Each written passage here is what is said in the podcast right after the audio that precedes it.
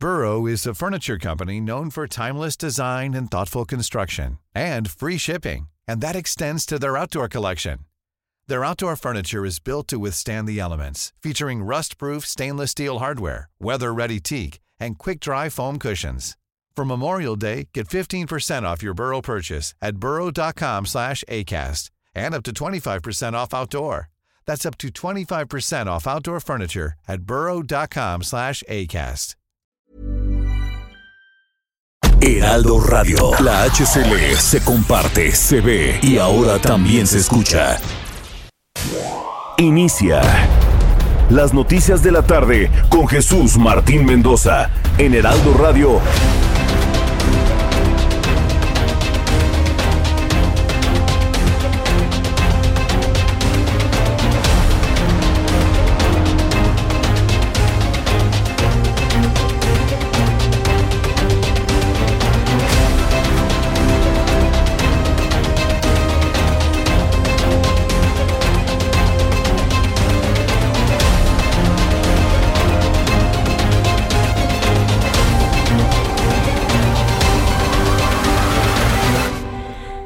Las 6 de la tarde en punto, hora del centro de la República Mexicana. Bienvenidos al Heraldo Radio. Me da mucho gusto saludarle. Yo soy Jesús Martín Mendoza con toda la información importante de este día, hoy miércoles 24 de noviembre del año 2021.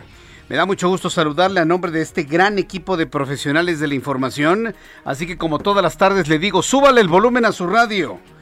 Y le tengo para que escuche usted toda la información importante a esta hora de la tarde.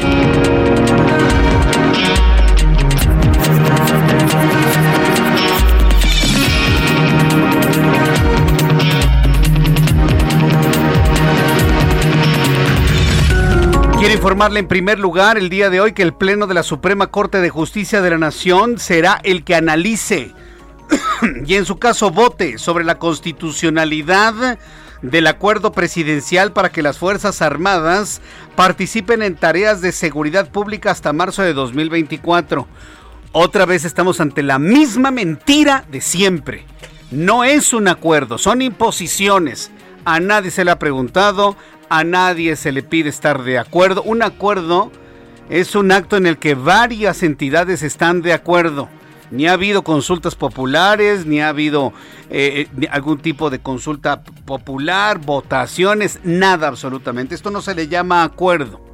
Simple y sencillamente, bueno, pues es una idea de que permanezcan las Fuerzas Armadas en tareas de seguridad pública hasta marzo de 2024. Es decir, el Pleno de la Suprema Corte de Justicia será la que analice y vote sobre la constitucionalidad de la militarización del país. Así se llama, aquí y en China y en cualquier parte del mundo. Yo le invito para que esté eh, con sus comentarios a través de Twitter, arroba Jesús Martín MX, si usted está de acuerdo con que la militarización del país se mantenga hasta el año 2024. Mientras tanto, el presidente mexicano informó que la subsecretaria de egresos de la Secretaría de Hacienda y Crédito Público, Victoria Rodríguez, es su propuesta para ser gobernadora del Banco de México. Todavía, todavía el Senado de la República, ojo con esto, ¿eh? tendrá que analizar si los méritos que vienen desde que trabajó con el actual presidente cuando fue jefe de gobierno, si esos méritos son suficientes para ser gobernadora del Banco de México. Mientras tanto, el Instituto Nacional de Estadística y Geografía informó que el índice nacional de precios al consumidor aumentó 7.07% durante las primeras dos semanas de noviembre. La inflación presenta el registro más alto desde el año 2021, hace 20 años. No habíamos tenido una inflación tan alta como la que se está reportando por parte del INEGI en este periodo. Le voy a tener todos los detalles. En otros asuntos, la aerolínea Viva Aerobús informó que las rutas que operará desde la base militar de Santa Lucía serán hacia Monterrey y Guadalajara, las cuales comenzarán en el 21 de marzo. Lo que tienen que hacer, ¿no? Para estar bien. Lo que tienen que hacer. ¿Usted cree que va a ir alguien a Santa Lucía para tomar un vuelo a Guadalajara? Mejor nos vamos en coche. De verdad, mejor nos vamos en coche, hacemos cinco horas. Hacemos cinco horas. Calcúlenle las, las dos horas que se tiene que levantar a la hora del vuelo. Las dos horas llegar antes al aeropuerto, más la hora de viaje. Ya, ya están las cinco horas. Más la hora para recoger su equipaje, más la hora para llegar a su hotel. mejor nos vamos en coche. Digo, es una idea, ¿no? A lo mejor puede resultar hasta más divertido y más interesante. Bueno, pues ya le platicaré sobre esto más adelante aquí en el Heraldo Radio. El Pleno de la Suprema Corte de Justicia de la Nación será el que analice y vote sobre la constitucionalidad del acuerdo presidencial para que las Fuerzas Armadas participen en tareas de seguridad pública hasta marzo de 2024. Bueno, pues es la misma nota con la cual evidentemente estamos iniciando nuestro programa de noticias. La reitero porque me parece que es importantísimo que la Suprema Corte de Justicia de la Nación esté involucrada en este asunto. La nave espacial DART de la NASA fue lanzada el día de hoy durante la madrugada con, este, con una misión espacial. Se busca desviar la trayectoria de un asteroide. Lo que hoy vimos durante la madrugada con el lanzamiento de esta nave, se llama DART de la NASA, no es otra cosa más que lo que hemos visto en películas como Armagedón, que hemos visto en películas como Impacto Profundo esfuerzos humanos para poder desviar la trayectoria de un asteroide que pueda chocar con la Tierra y con ello, con ello terminar con la vida de toda la especie humana. Bueno, pues eso sucedió durante la madrugada. Y como en un país como México, que está más metido en sus luchas por el poder, pues este tipo de notas nadie las ha visto. Pero como usted está en el Heraldo Radio, yo sí le destaco esta noticia. ¿De qué me sirve que Morena o el PRI o el PAN gobierne en México si el planeta se va a acabar con el choque de un asteroide. Se lo digo en serio, ¿eh? ¿De qué me sirve? ¿De qué me sirve estarnos peleando por la ambición del poder que hay en este país? Si un asteroide nos va a matar. Bueno, pues evidentemente hoy la NASA está enviando una nave para poder estallar una bomba nuclear en la superficie de un asteroide y con esto analizar si es posible cambiar su trayectoria y con esto de alguna manera pues podernos salvar de algún incidente de esta naturaleza en un futuro. Le voy a tener todos los detalles de esto más adelante aquí en el Heraldo Radio. Vamos con nuestros compañeros reporteros urbanos, periodistas especializados en información de ciudad. Me da mucho gusto saludar a Alan Rodríguez. ¿En qué punto del Valle de México te ubicamos? Adelante, Alan. Jesús Martín, amigos, muy buenas tardes. Nos encontramos en la zona centro de la Ciudad de México con un reporte desde el eje 1 norte, el cual presenta asentamientos desde la zona del circuito interior hacia la avenida de los insurgentes. Por otra parte, el eje 1 poniente, la avenida Guerrero, con avance constante para quienes se desplazan desde el eje 2 norte hasta el cruce con la calzada México-Tenochtitlán, antes conocida como el puente de Alvarado. Esta vialidad presenta asentamientos en dirección al circuito interior interior hasta Reforma y en el sentido contrario avance sin complicaciones desde la zona de Reforma hasta la zona de San Cosme. Por lo pronto, Jesús Martín, es el reporte. Muchas gracias por esta información. Gracias. Continuamos gracias, Hasta luego, que te vaya muy bien. Saludo a Augusto Atempa con más información a esta hora de la tarde. Adelante, Augusto.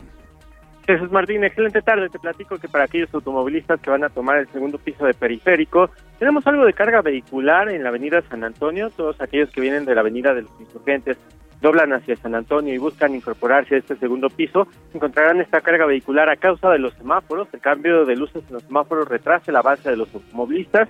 Y para aquellos que vienen de Río Becerra, el, la carga vehicular comienza desde el cruce de la avenida eh, Viaducto Miguel Alemán para todos aquellos que van hacia esa zona poniente de la ciudad. Hay que tener mucha paciencia. El periférico, en la parte baja del periférico, también presenta algo, algo de carga vehicular. Todos aquellos que van hacia el sur, que van eh, sobre esta zona poniente hacia el sur de la ciudad, encontrarán, por supuesto, ese avance lento. Jesús Martín, mi reporte. Muchas gracias por la información, Augusto Atempa. Muy buenas tardes. Hasta luego, muy buenas tardes. De esta manera, todos nuestros compañeros reporteros urbanos, periodistas especializados en información de ciudad, están ubicados en lugares estratégicos para que sepa usted por dónde sí, por dónde no debe circular.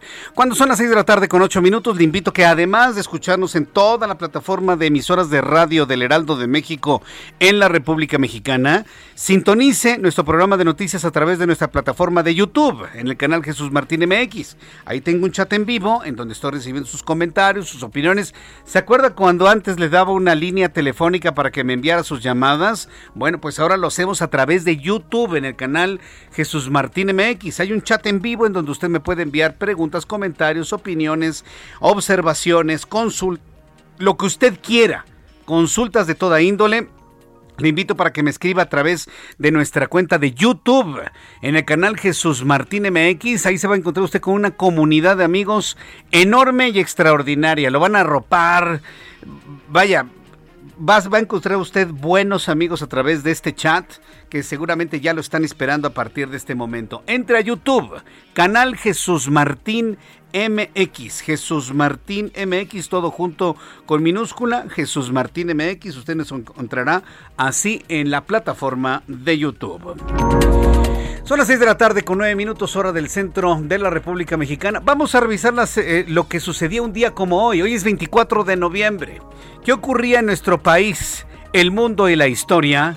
Abra Marriola. Amigos, bienvenidos. Esto es un día como hoy en la historia 24 de noviembre. 1859. En Inglaterra se publica El origen de las especies de Charles Darwin.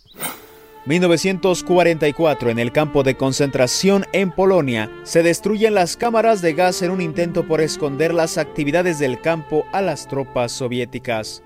1963 en Estados Unidos, Jack Ruby asesina a tiros a Lee Harvey Oswald, supuesto asesino del presidente John F. Kennedy. Además, este 24 de noviembre se celebra el Día de la Evolución y desde el 2010 en España y América Latina, el Día del Orgullo Primate. Amigos, esto fue un día como hoy en la historia. Muchas gracias. Bien, pues esto es lo que nos informa Abraham Arreola. Muchas gracias, Abraham, por eh, la información de lo que ocurrió un día como hoy, 24 de noviembre, en México, el mundo y la historia. Y saludos a quienes cumplen años, festejan su santo en este día. Gracias por estar con nosotros. Y bueno, pues estaremos haciendo algunas felicitaciones un poco más adelante. El reloj marca 6 de la tarde con 11 minutos, hora del centro de la República Mexicana. Vamos a revisar lo que el Servicio Meteorológico Nacional nos informa ocurrirá durante las próximas horas. El Servicio Meteorológico Nacional, que depende de la Comisión Nacional del Agua, nos informa sobre los eh, eventos atmosféricos que tenemos sobre el país.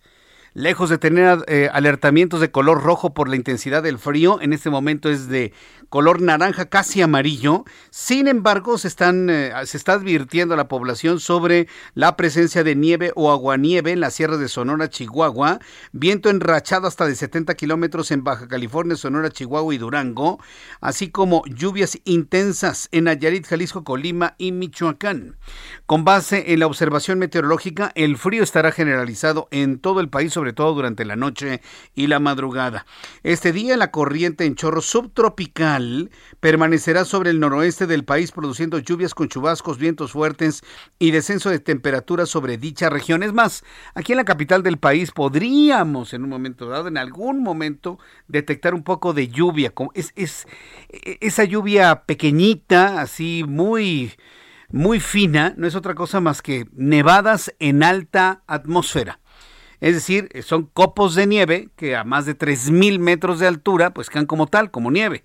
Pero como estamos a 2.200, 2.100 y en muchos lugares donde me escuchan a menos de 1.500, 1.600 metros, bueno, pues la percibimos como una lluvia muy ligera, pero en realidad en zonas altas de la atmósfera no es otra cosa más que nieve. Y esto debido al tránsito del Frente Frío número 9 de la temporada invernal el ambiente será frío, muy frío, con heladas en las zonas del norte y del centro de la República Mexicana, informa el Servicio Meteorológico Nacional. Con estos elementos atmosféricos le doy a conocer pronóstico del tiempo para las siguientes ciudades. Amigos, en Cuernavaca, Morelos, está cayendo la tarde, prácticamente es de noche. Mañana amanecerá con una temperatura mínima de 13 grados. Vaya frío en Cuernavaca. La máxima 24, en este momento 22 grados. Amigos, en Acapulco ya también es de noche. Mínima para el día de mañana, al amanecer 24 grados, máxima 33 en este momento 28 grados. Ah, ya sabe, Acapulco, extraordinario, ¿no? Guadalajara, Jalisco, mínima 11, máxima 27. Amigos de Monterrey, les recuerdo que es importante que nos sintonicen a partir de las 6 de la tarde en todas las plataformas digitales del Heraldo de México. Página web, en nuestra aplicación del Heraldo de México y además en mi plataforma de YouTube en el canal Jesús Martín MX. Amigos en Monterrey, mínima 13, máxima 28, en este momento 23 grados. En Mérida, Yucatán, mínima 17, máxima 30. En Hermosillo, Sonora, mínima 14, máxima 28. Oaxaca, mínima 9, máxima 27. Y aquí en la capital de la República hace frío, la temperatura en este momento 17 grados. La mínima para mañana al amanecer 10 grados, la máxima 23 grados Celsius.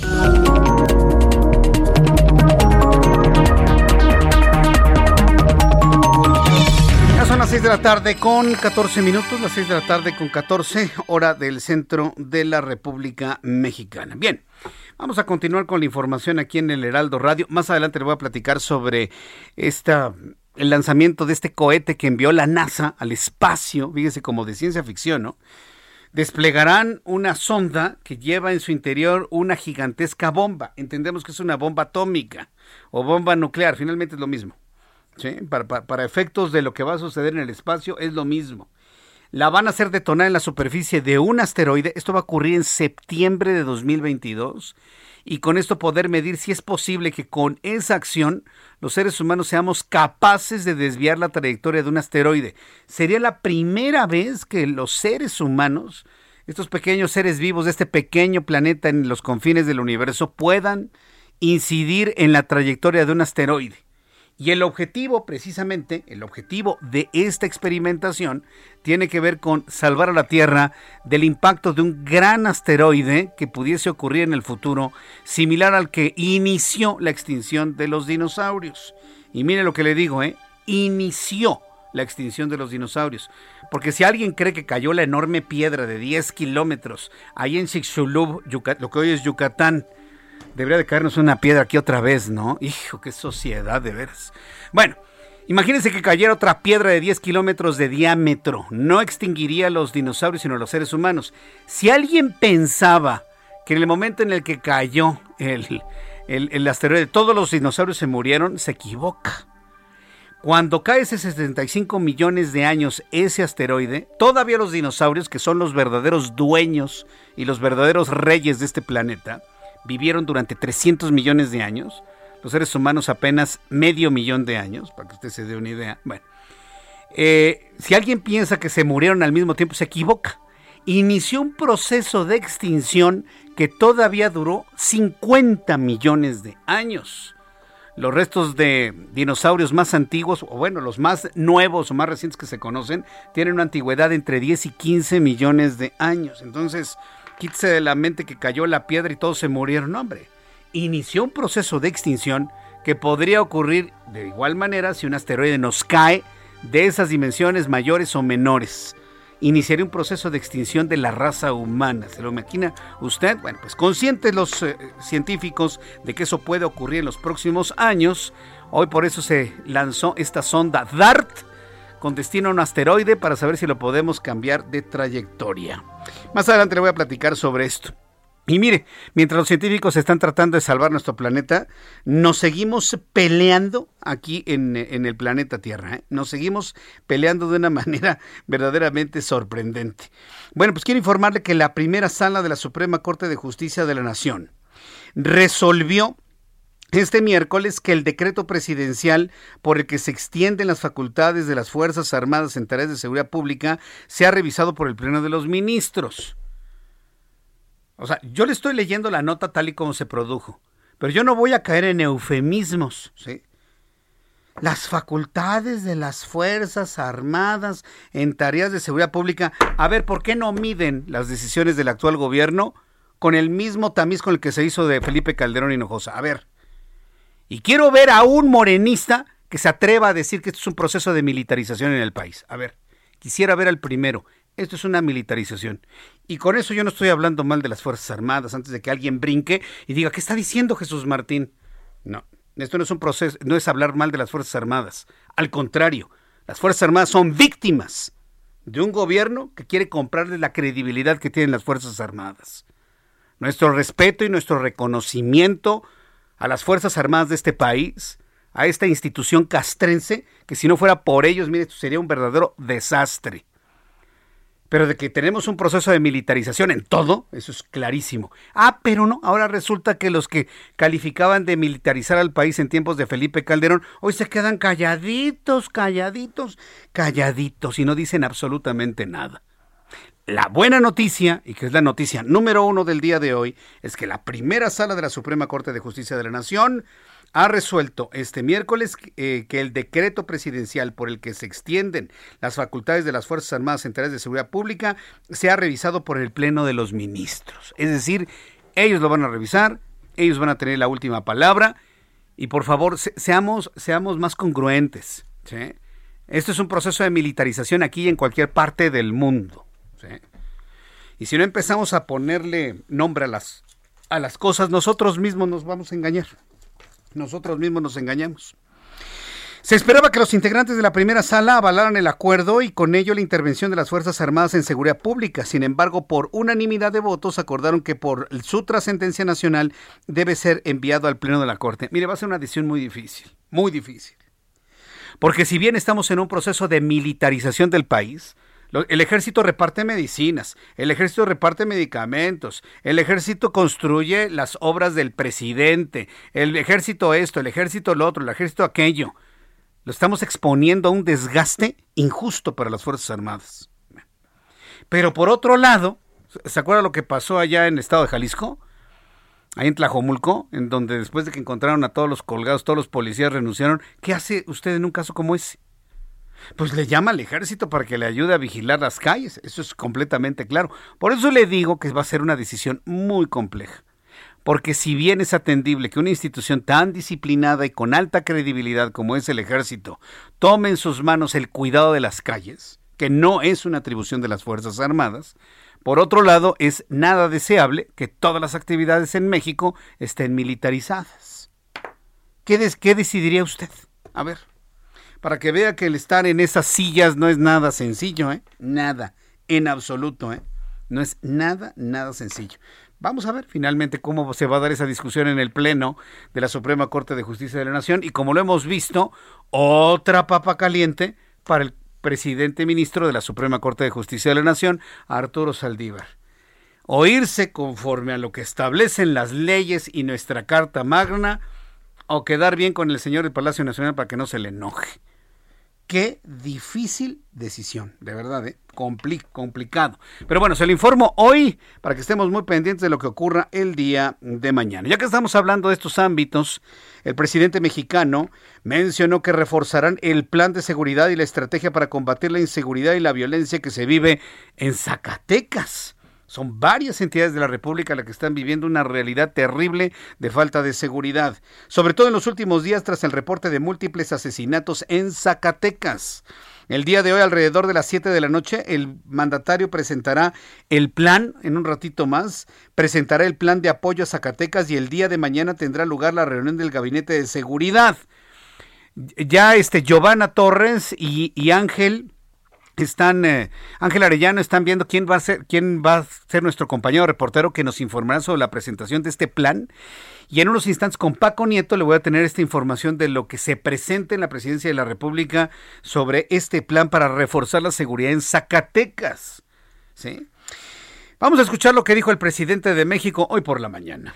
Reunirnos a respaldar a David Monreal, al gobernador de Zacatecas, y a dar todo el apoyo al pueblo de Zacatecas. Vamos los eh, integrantes del gobierno federal, va todo el gabinete del gobierno federal. Vamos a estar hoy por la tarde y mañana también, que vamos a llevar a cabo una reunión de seguridad y eh, se va a reforzar eh, todo el plan de seguridad en Zacatecas. Bien, pues esto fue lo que dijo el presidente de México, sobre todo con el objetivo de blindar a la, a la sociedad de Zacatecas. Yo quiero entender que la preocupación es en función, sí, en función de la sociedad en Zacatecas, o en función del nuevo gobernador, bueno, como sea.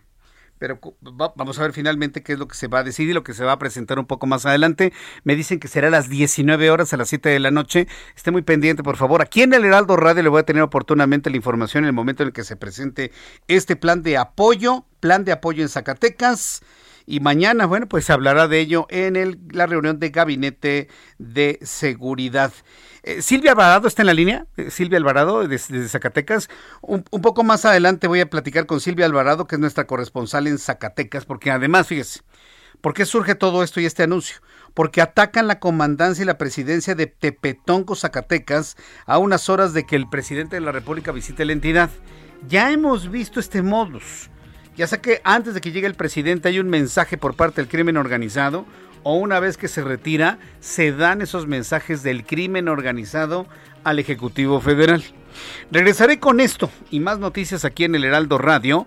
Le invito para que me envíe sus comentarios a través de mi cuenta de YouTube en el canal Jesús Martín MX. Tengo un chat en vivo. Ahora que estemos en el corte comercial voy a leer algunos de los comentarios, saludar a nuestros amigos que se unen todas las tardes a esta plataforma. Le invito a que siga usted sintonizando todas las emisoras del Heraldo Radio y seguir haciendo de este programa de noticias el número uno de las noticias a esta hora de la tarde. ¿O usted escucha a alguien más? Le invito para que se quede con nosotros y me envíe un mensaje a través de Twitter, arroba Jesús Martín MX.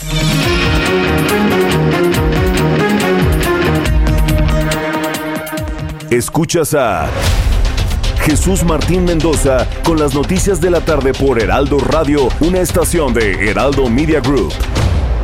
Heraldo Radio.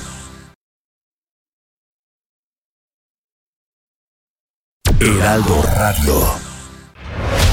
Escucha las noticias de la tarde con Jesús Martín Mendoza. Regresamos.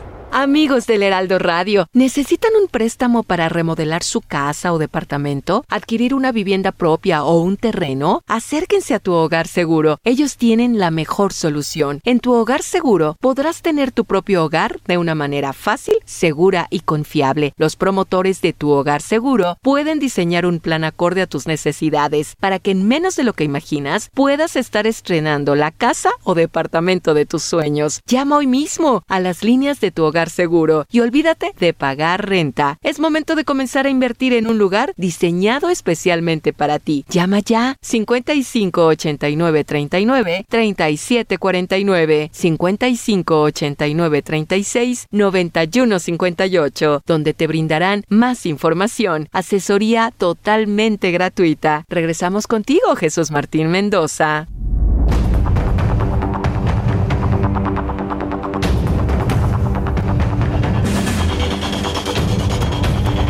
Son las 6 de la tarde con 31 minutos, las 6 de la tarde con 31 minutos, hora del centro de la República Mexicana. En nuestra edición impresa, en nuestra edición impresa del Heraldo de México, el día de hoy, bueno, ya apareció desde la mañana, ¿no? Evidentemente. Ya hay, ya hay notas mucho más nuevas de lo que ha ocurrido, pero bueno, le quiero destacar pues la contraportada, ¿no? De nuestro periódico del Heraldo de México del día de hoy que habla de la cobertura especial, la cobertura multiplataforma más completa del proceso electoral 2022. Y está muy interesante, ¿sabe por qué? Porque son, de esas veces en donde aparecen todos mis compañeros y amigos del Heraldo de México, quienes estamos con la altísima responsabilidad de informarle todos los días en radio, en televisión, en prensa y en web. Entonces, esta cobertura especial de Ruta 2022, pues está encabezada por todos nosotros, Salvador García Soto, Javier Solórzano, Alejandro Cacho, Blanca Becerril, su servidor Jesús Martín Mendoza, Adela Micha, Mario Maldonado, Guadalupe Juárez Hernández, Sergio Sarmiento, Adriana Delgado, Carlos Zúñiga Pérez y Alejandro Sánchez. Aquí los puede ver en la, en la contraportada del Heraldo de México impreso el día de hoy. Yo le invito para que lo busque, para que lo encuentre. Si no lo encuentra, bueno, pues en la página web del Heraldo de México, www.elheraldodemexico.com, ahí puede ver usted la invitación para estar muy pendiente de la cobertura especial del proceso electoral 2022, Ruta 2022. En donde, bueno, pues estaremos informándoles sobre la elección de 436 cargos populares, 6 gobernaturas, 25 diputaciones locales, 39 municipios, 39 sindicaturas, 327 regidurías, más de 21 mil casillas instaladas, según el IFE lo ha informado, más de 11 millones de electores. Día de la elección, 5 de junio. Vayan anotándolo en su agenda. 5, domingo 5 de junio.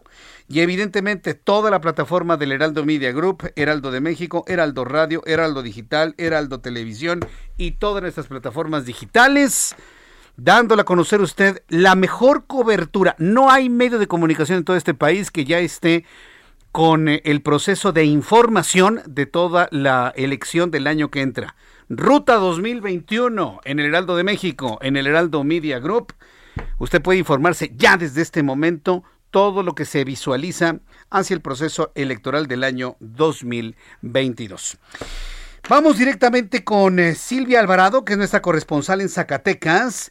Ya estábamos informándole antes de los mensajes sobre la estrategia que anunció el presidente mexicano para reforzar la seguridad en Zacatecas y mañana Gabinete de Seguridad con el tema central de Zacatecas. ¿Por qué? Porque el día de hoy atacan a la comandancia y presidencia de Tepetongo, Zacatecas a unas horas de que AMLO visite la entidad. Adelante Silvia Alvarado, gusto en saludarte. Buenas tardes, así es, durante la madrugada de este miércoles se reportaron detonaciones de arma de fuego contra las instalaciones de la Comandancia Municipal de, de Tepetongo. Al lugar acudieron de inmediato fuerzas estatales y federales en apoyo. De acuerdo con la Secretaría de Seguridad Pública, solo se reportaron daños materiales en ambos edificios. Por el momento se mantiene la presencia de las corporaciones de seguridad en este municipio para brindar condiciones de seguridad y certidumbre a todos los ciudadanos del municipio. Cabe resaltar que se prevé que el presidente Andrés Manuel López Obrador arribe al aeropuerto de Calera a las 6.35 de la tarde para que a, en punto de las 7 de la noche se reúna con el gabinete de gobierno del estado en la presentación del plan de apoyo en contra de la inseguridad.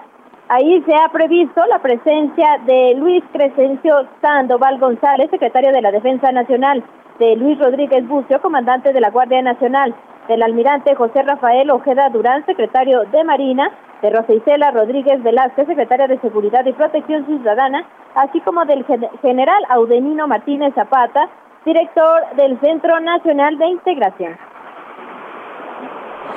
Bien, pues estaremos atentos. ¿A qué hora se tiene previsto el arribo del presidente mexicano a Zacatecas, Silvia? Se tenía programado a las 6.35 de la noche al aeropuerto de Calera para iniciar a las 7 de la tarde con esta reunión que se llevará a cabo en el conocido Palacio de Convenciones aquí en la capital. Bien, pues volveremos a entrar en comunicación contigo mañana para que nos des todos los detalles del encuentro del presidente mexicano con las autoridades del estado de Zacatecas. Muchas gracias por la información, Silvia Alvarado. Seguimos a la orden, buenas noches. Seguimos a la orden, muy buenas noches. Pues imagínense, ante todo lo que está ocurriendo, pues también hay que verlo desde esta perspectiva. Estamos hablando de que el crimen organizado le está dando su bienvenida al gobernador Monreal. Pues sí, también.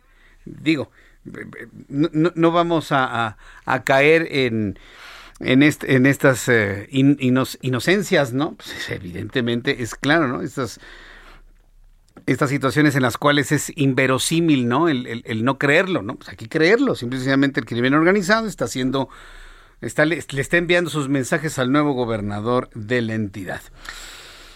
¿Cuál podría ser el balance de la cumbre de líderes de América del Norte? Ya lo analizábamos en los últimos días. A mí, para mí la nota fue que el presidente de la República, el presidente mexicano, hizo lo que tenía que hacer, leyó lo que tenía que leer, se mantuvo dentro del guion establecido y ante eso, que es la primera vez que yo veo que el presidente le hace caso a una a, sus asesores, pues todo salió bien. hay, que decirlo con toda claridad. En el momento en que no se salió del guion y leyó lo que tenía que leer y no hizo ningún otro tipo de comentario adicional, el encuentro entre Justin Trudeau, Joe Biden y Andrés Manuel López Obrador resultó afortunadamente muy bien. Aquí el asunto es analizar cuáles son los compromisos adquiridos en este, en este encuentro, sobre todo en el tema migratorio, porque vaya, se, se sigue con el dedo en el renglón sobre la legalización de 11 millones de migrantes por parte de los Estados Unidos no sé si eso vaya a ocurrir. Precisamente para ello he invitado y me da mucho gusto saludar a través de la línea telefónica a Esteban Moctezuma Barragán. Súbale el volumen a su radio. Él es embajador de México en los Estados Unidos. Señor embajador, me da mucho gusto saludarlo. Bienvenido al Heraldo Radio. Muy buenas noches. Muchísimas gracias por la invitación a platicar con tu público, Jesús.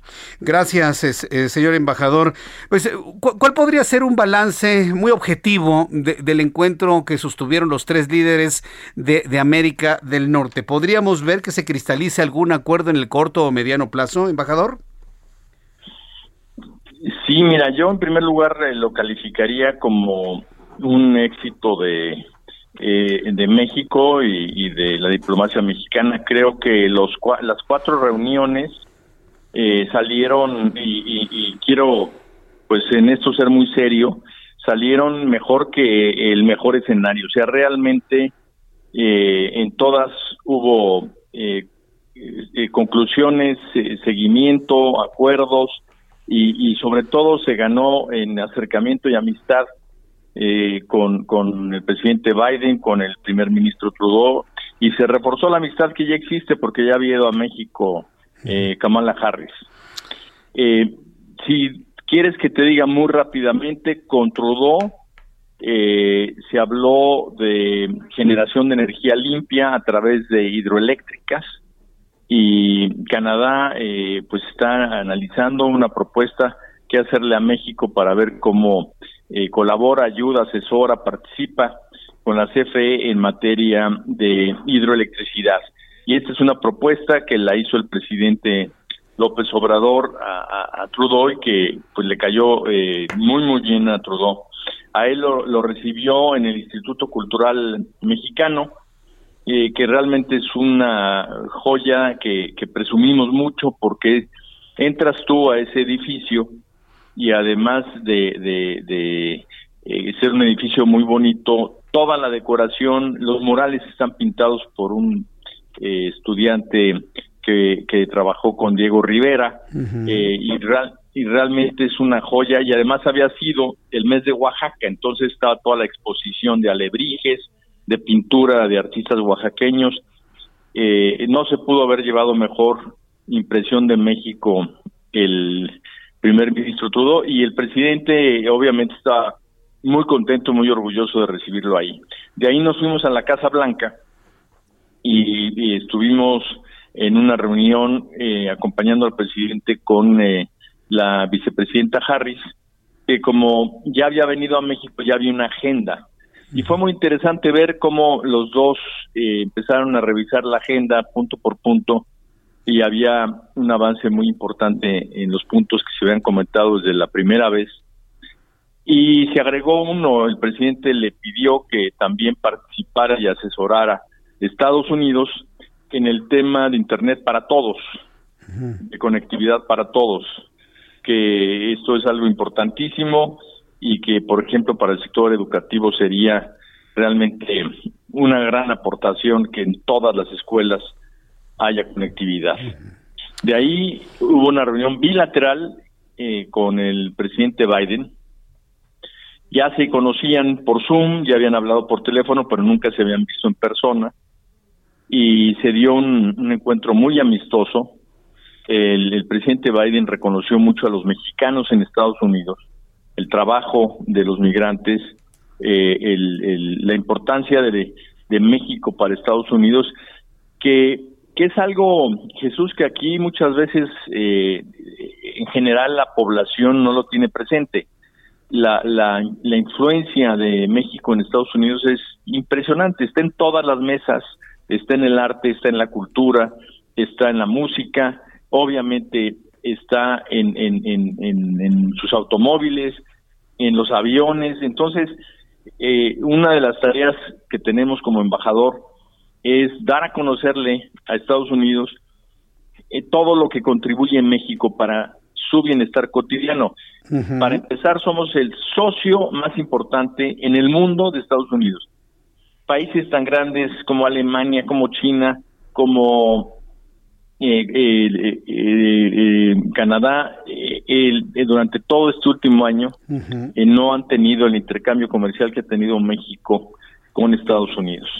Y desafortunadamente eh, no hemos logrado eh, realmente posicionarnos como, como socios, como estar hombro con hombro y, y, eso es algo que eh, siempre llevó el presidente como mensaje, que la relación entre los tres países sea entre iguales, respetando la soberanía, pero que hubiera una visión conjunta, que nos desarrolláramos hacia el futuro con una visión compartida y es eh, lo que podríamos llamar constituir una región de América del Norte.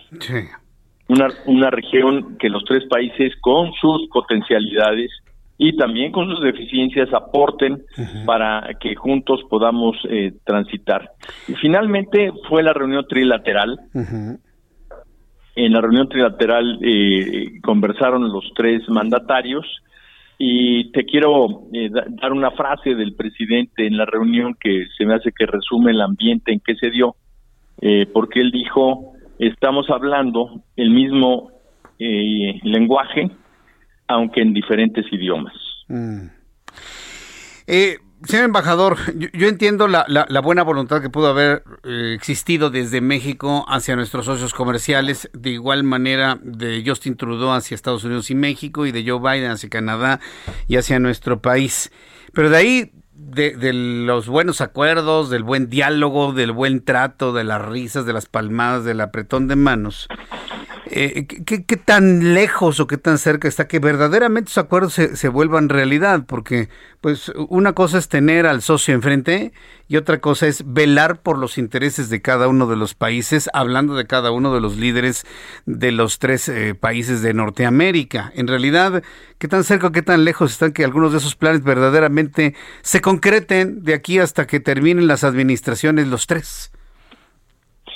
Pues mira, no hay una relación más eh, íntima en lo comercial que la de México, Canadá y Estados Unidos en el mundo. O sea, es el tratado comercial más importante del mundo que ahora se, se enriqueció porque se le metió el tema laboral y el tema ambiental.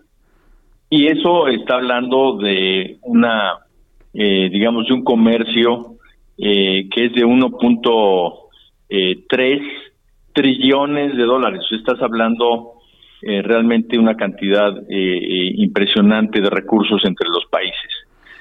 por otra parte, y eso es un hecho, ¿no? Por otra parte, todos los años tenemos muchísima relación, muchísimos acuerdos en agua, por ejemplo. En agua les damos agua y recibimos agua.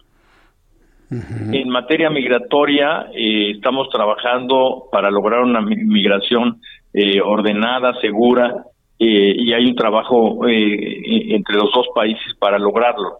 En materia de ecología, estamos trabajando juntos para tener prácticas ambientales que nos ayuden a preservar la naturaleza. Entonces, no quiero aburrir al auditorio, pero es tan amplia y tan profunda nuestra relación con Estados Unidos que ni, se conoce aquí en Estados Unidos, pero tampoco se conoce en México. Realmente somos dos países que estamos totalmente interrelacionados. Sí, sin duda, no, no, no tengo duda no se entiende el uno sin el otro. Sí, pero para los mexicanos como que es es más fácil entender el poderío de la relación. Pero en Estados Unidos eh, pasa eh, algo muy importante. En, Estados Unidos, realmente, mira, te pongo el ejemplo de los trabajadores esenciales agrícolas. Si no hubieran trabajado los mexicanos en la agricultura durante la pandemia, no hubiera habido comida en las mesas americanas. Así de importante es la relación. Sí, yo, yo lo veo de esa manera, que es una relación que incluso trasciende ¿eh? a, los líderes que actualmente están al frente de los tres países, trasciende a López Obrador, trasciende a Joe Biden, trasciende a Justin Trudeau, y yo creo que tenemos la responsabilidad de que esa buena relación se, se, mantenga para los próximos líderes que verán, vendrán en el futuro. Yo, yo espero que todo esto se concrete en el corto plazo. Se han hecho muchos comentarios sobre que la reforma eléctrica en la que tanto insiste el presidente de la República y que todos los analistas expertos en el tema le han dicho que es que, que, no es conveniente para México ni para nuestros socios comerciales, inclusive voces desde los Estados Unidos, pues de alguna manera se evalúe también con, con intensidad.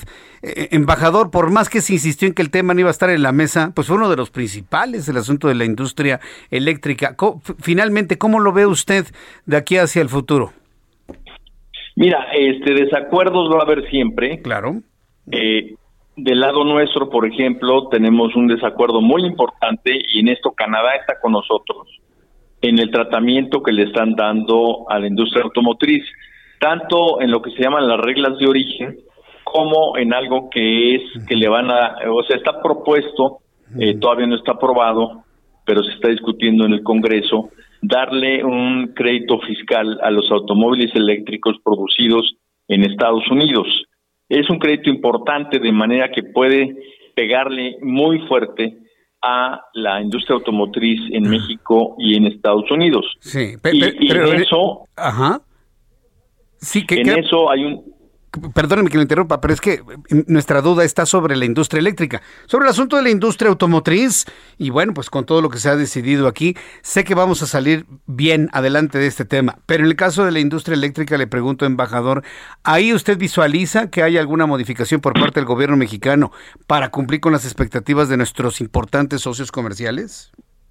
Ahorita está, está esto en el Congreso y se dio un tiempo en donde seguramente en el Parlamento abierto se van a escuchar muchas voces y eh, se tiene hasta más o menos abril eh, para eh, ver qué es lo que se discute y, de qué manera pueda salir la, la, la, iniciativa hecha ley.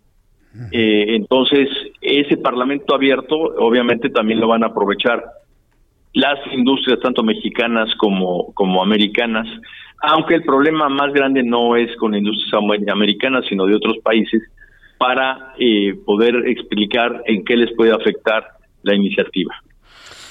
Embajador, pues me ha dado un enorme gusto tener la oportunidad de saludarlo en esto, hacer un balance, porque la idea es de que todo esto que se acordó y todo lo que se generó como noticia importante allá en Washington, pues no quede en el olvido, ¿no? Sino irle llevando el seguimiento, ir informando al público sobre lo que se va alcanzando de lo acordado entre los tres líderes de América del Norte. Yo, como siempre, estoy muy agradecido por su tiempo, señor embajador. Jesús, con muchísimo gusto y cuando gustes informar a tu auditorio y esto de la orden.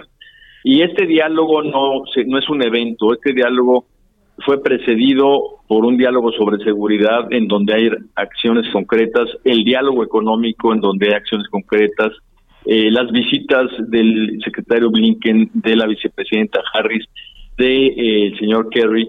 Eh, entonces, lo que hemos logrado en estos meses es que el diálogo México-Estados Unidos sea continuo. Y esto es como un matrimonio.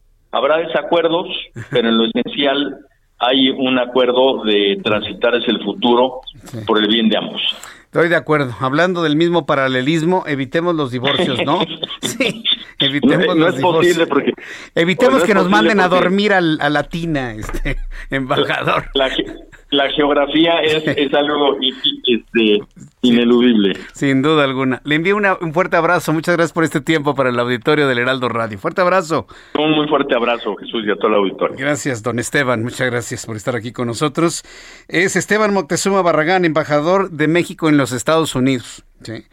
Y mire qué, labor tiene en sus hombros, ¿no? El, embajador este, Moctezuma Barragán de, de, mantener estos flujos de información, de acuerdos, de presencia mexicana en los Estados Unidos. Y mire que que lo ha hecho muy bien eh, corrigiendo lo que se tiene que corregir, encauzando lo que se tiene que encauzar.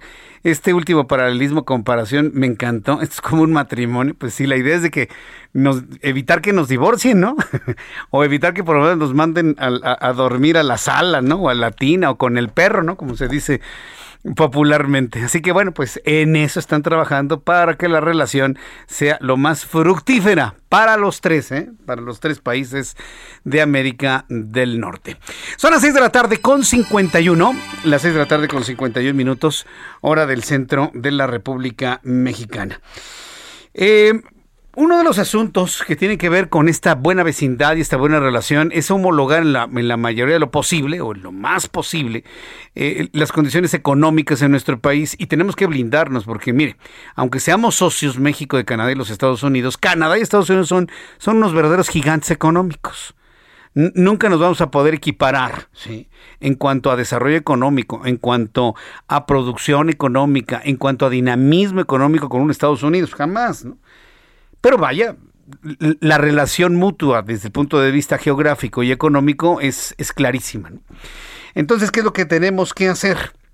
Tener economías sanas, tener correctas decisiones de política monetaria, definitivamente. Y mire que ayer hubo una especie como de, pues, ¿cómo llamarlo? Como un pequeño sismo político, económico y bancario en el momento en que se conoció que el propio presidente de la República había retirado la propuesta de Arturo Herrera para ser el próximo gobernador del Banco de México. Hay que recordar que el próximo 31 de diciembre, es decir, dentro de cinco semanas, Alejandro Díaz de León dejará de ser el gobernador del Banco de México y por decisión presidencial no le van a renovar el periodo al cual hubiese tenido derecho. Ayer con Juan Musi estábamos comentando aquí sobre la posibilidad de que en una luz de sensatez pues el presidente hubiese aceptado la propuesta que le ha llegado desde varios sectores productivos del país para permitir un periodo adicional de Alejandro Díaz de León al frente del Banco de México, que dicho sea de paso, ha hecho un extraordinario trabajo ha mantenido nuestra moneda en niveles competitivos a nivel internacional y bueno, pues la plataforma y el sustento de la economía mexicana sin mayor sin mayor problema. Alejandro Díaz de León ha hecho un extraordinario trabajo. Muchas peticiones han llegado al presidente de la República para haberlo dejado, pero no. Finalmente, hoy en la mañana anunció a un nuevo candidato para ocupar el Banco de México y será Victoria Rodríguez. Muchos se han preguntado si tiene los méritos para poder ocupar eh, la gubernatura del Banco de México. Serán los senadores de la República quienes tengan que hacerlo. Después de los anuncios, le voy a informar sobre esto, sobre la propuesta del presidente de la República para nuevo gobernador, en este caso gobernadora del Banco de México. Surgen muchas preguntas que tienen que ver por qué ella, por qué una mujer, por qué no Alejandro Díaz de León. Hay quienes han argumentado la cuestión de género. El presidente quiere quedar bien con las mujeres, con las que no ha quedado bien en prácticamente los últimos tres años. Habría un específico peso en torno a ello. Pero vaya, desde la administración de la jefatura de gobierno de la Ciudad de México, donde López Obrador fue titular, desde ahí se le conoce a esta persona. A, eh, a, la próxima, a Victoria Rodríguez. Regreso con esto después de los anuncios. Escuchas a Jesús Martín Mendoza con las noticias de la tarde por Heraldo Radio, una estación de Heraldo Media Group. Heraldo Radio, la HCL se comparte, se ve y ahora también se escucha. Heraldo Radio. Escucha las noticias de la tarde con Jesús Martín Mendoza. Regresamos.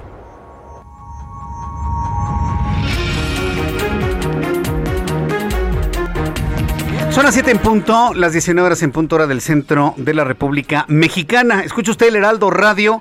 Yo soy Jesús Martín Mendoza. Antes de nuestro resumen de noticias y saludos a todos nuestros amigos que ya se unen a la señal del Heraldo Radio en toda la República Mexicana, le recuerdo que estamos desde las 6 de la tarde y si usted me quiere escuchar desde las 6 de la tarde, lo invito a que entre a nuestras plataformas digitales desde las 6 Aplicación del Heraldo de México, página de internet del Heraldo de México, www.elheraldodemexico.com y a través de mi plataforma de YouTube en el canal Jesús Martín MX. Y a las 7, mire, ya toda la gran plataforma del Heraldo Radio en la República Mexicana transmitiendo nuestro programa de noticias. Antes de los anuncios, bueno, pues estamos platicando precisamente de la propuesta que hizo Andrés Manuel López Obrador para que una de sus colaboradoras que estaban en la Secretaría de Finanzas cuando él era el jefe de gobierno, pues ahora sea su propuesta para gobernar el Banco de México. Muchas preguntas han surgido. ¿Por qué una ex colaboradora?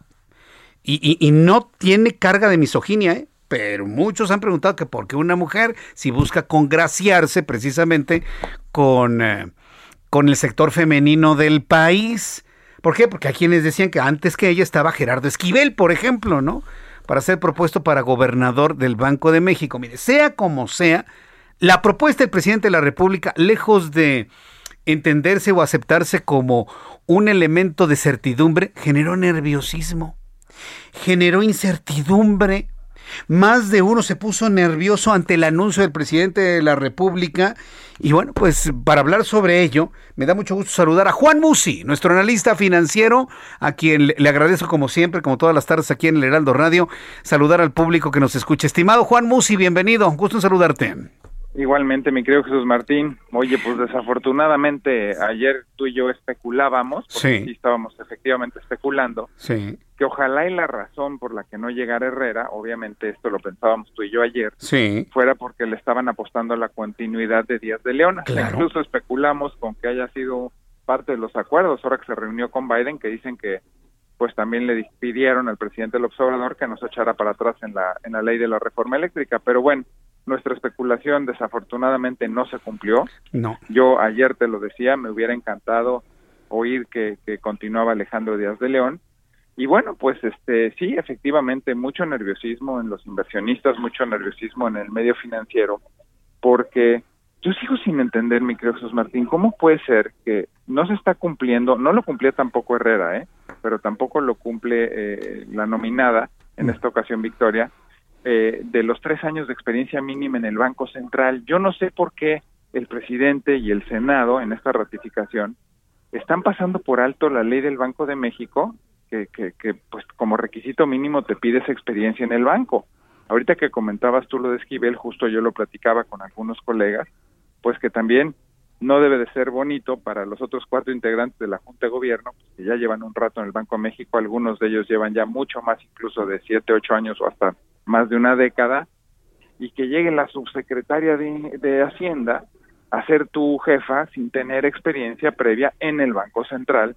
Y mira, pues la verdad es que sí hay preocupación porque de, sin duda debe de ser una persona preparada, sin duda es una persona inteligente, pero el Banco Central no es cualquier cosa, mi querido Jesús Martín. Y yo creo que tendrías que buscar y apostar por alguien que además de que sea amigo del presidente, porque todos los presidentes de todo el mundo buscan que el banquero central de alguna forma sea su amigo o su aliado, pero pues que sea alguien que tenga experiencia, ¿no? Y que sepa por lo menos de política monetaria y de cómo manejar el Banco Central, independientemente de lo preparado inteligente o, o eh, experimentado que puedas parecer, ¿no? Entonces, pues sí, sí hay nerviosismo, eh, no sabemos todavía la razón por la que no es Herrera, pero pues da eh, un poco de señales de desconcierto y de desconfianza, pues saber que es alguien cercano al presidente y que además no reúne ni la experiencia en años ni la experiencia de nunca haber trabajado en un organismo central.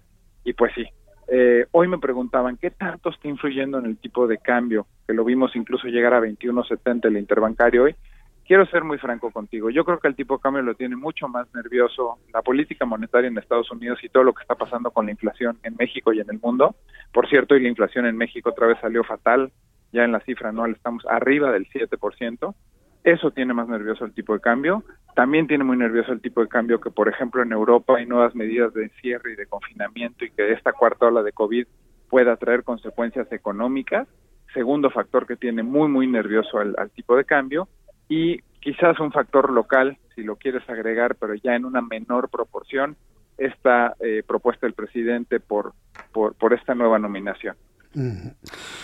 Pues mira, yo estoy completamente de acuerdo contigo. Yo creo que la señora Victoria no cumple con los requisitos para ser gobernadora del Banco de México y esperemos que la oposición en el Senado de la República haga valer esto.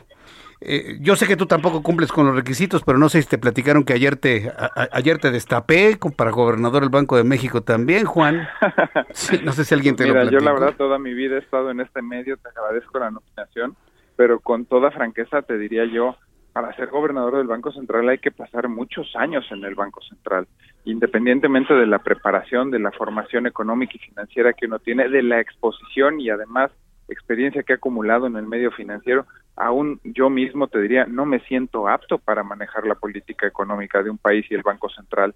El mandato del Banco Central es el, el manejo de la inflación, algo que mucha gente, eh, no sé si esté viendo, pero que tú y yo sí estamos viendo, es además es un momento bien complicado. Uh -huh. Llegar en un momento en el que la inflación excede por casi dos veces la meta superior del Banco de México, o sea, fíjate, a la mitad de la tormenta, Hoy decía el presidente en la mañanera que pues la inflación es un caos y tal, pero que es un caos global y que no es culpa de ellos y tal. Eso sí es cierto, uh -huh. pero eso no quita que la persona que llegue al Banco de México tenga que ser una persona súper experimentada y que llegue en un momento sumamente complicado.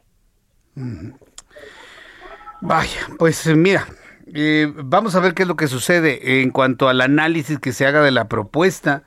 Pero sí, yo creo que el mercado no, no sintió adecuado el que no se le diera una continuidad a Alejandro Díaz de León. Eh, ¿Esto en qué podría afectarnos? Eh, ese nerviosismo, esa incertidumbre que ya notamos el día de hoy. Sin duda, sin duda, nos puede afectar en la próxima revisión de la calificación que hagan las calificadoras a México y eventualmente en perder el grado de inversión. Creo que las calificadoras están viendo con lupa a México, sobre todo están viendo con lupa las finanzas públicas, que se mantenga el orden, con, con lupa están viendo que se mantenga la autonomía del Banco Central, ahí es en donde puede afectar, y también con lupa están viendo la situación financiera de Pemex, que está obviamente causando un boquete en el erario federal. Esos tres ingredientes, te diría yo, que son determinantes para mantener el grado de inversión.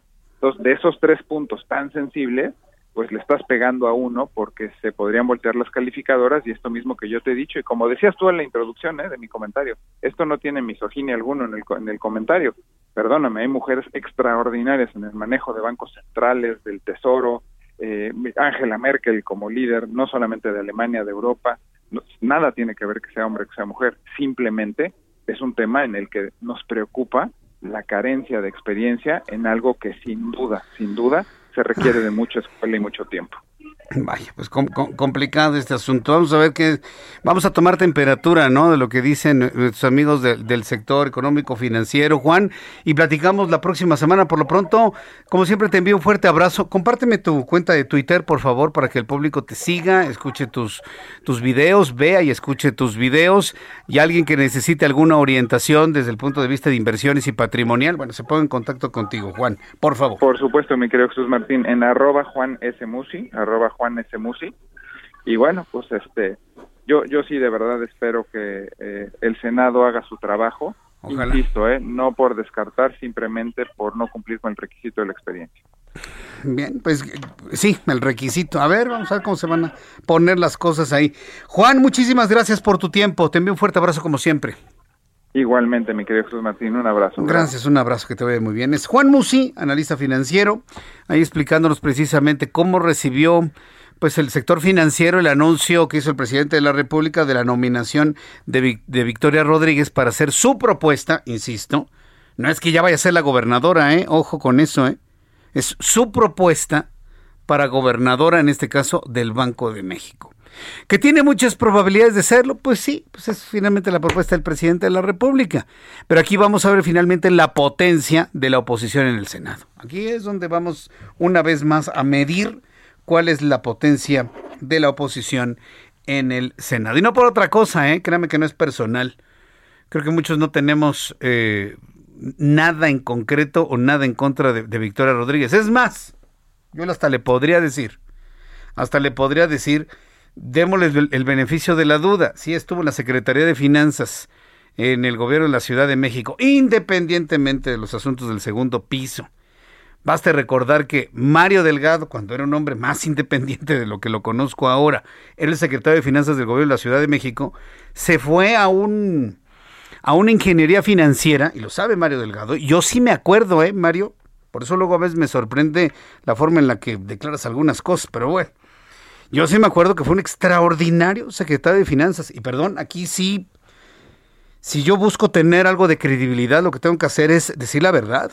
Mario Delgado, cuando fue secretario de Finanzas del gobierno de la Ciudad de México, hizo una ingeniería financiera que salvó a la Ciudad de México del colapso económico. Ah, claro, por supuesto.